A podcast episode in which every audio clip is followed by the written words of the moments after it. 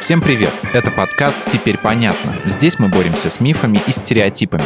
С вами я, Михаил Вольных. И я, Дарья Бакина.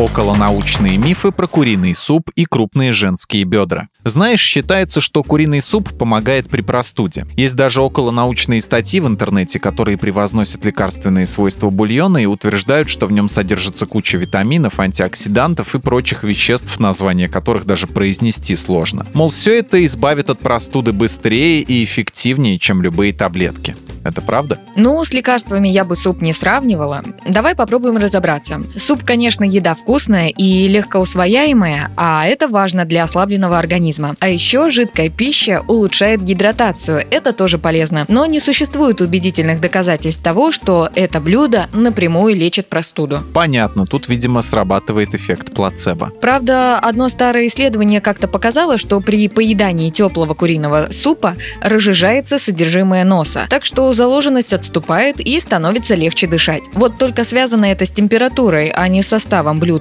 С тем же успехом ты можешь есть говяжий или вообще рыбный бульон. Главное, чтобы он был горячим, ну и, конечно, вкусным. С супом все понятно, и мне не терпится перейти к более интересной теме – женским бедрам. Ну-ка, а что с ними не так? Короче, есть мнение, что чем больше попа у женщины, тем она умнее. Кто? Попа? Женщина Даша. Пожалуйста, не томи, скажи, это правда?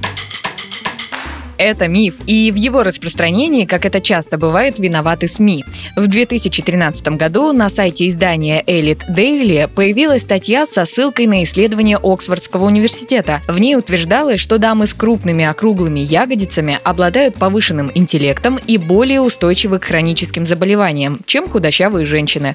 Кстати, позже добавилась отметка, что мужчин это тоже касается. Также якобы жировые отложения на бедрах уменьшают риск диабета и сердечных сердечных заболеваний. Статья разлетелась по всему интернету и приобрела определенную популярность. Вот только мнение, что женщины с большими попами умнее и здоровее, не соответствует истине. И чтобы это понять, достаточно повнимательнее посмотреть обзорную работу Оксфордского университета и больницы Черчилля, на которую ссылалась пресса. А что там? В чем загвоздка? Это самое исследование носило название глютеофеморальный жир как фактор, определяющий метаболическое здоровье. Это должно мне что-то пояснить пояснить. В исследовании ничего не говорится о сообразительности девушек с формами. Работа была посвящена гормональному балансу, а не интеллекту, и все связанные с умом выводы журналисты просто придумали, как это нередко бывает. Эх, жаль. А мне нравилась взаимосвязь поп и интеллекта.